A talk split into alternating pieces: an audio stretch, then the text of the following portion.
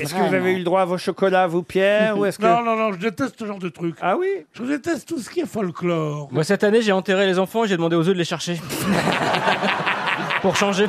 Non, mais en tout cas, c'est vrai que les chocolatiers disent ne sortons pas des figurines traditionnelles, car autrement, les clients ne les achètent pas. Par exemple, là, il y avait un, un chocolatier à Rueil-Malmaison qui a essayé de vendre des princes, des princesses, des crapauds et des chevaliers, et des châteaux forts au Ah, chocolat. bah, il est con, lui, aussi. Ah bah, Ah, Non, ouais. mais il paraît aussi que les chocolats bourrés de liqueur. C'est eh très bien, mauvais. Ben voilà, mais cela ne s'achète pas pour Pâques, les gens n'en veulent pas. C'est à Noël, ça, que, hein, les petits chocolats avec de la Mais, liqueur. mais c'est le- c'est le drame. Chaque fois qu'on prend dans une boîte de chocolat, qu'on vous tend un truc, on dit pourvu que tu n'as pas la liqueur. Tu n'as pas la liqueur. Tu vois, Clove T'as Tu l'appréhension. mets les dents dedans, bam, bam.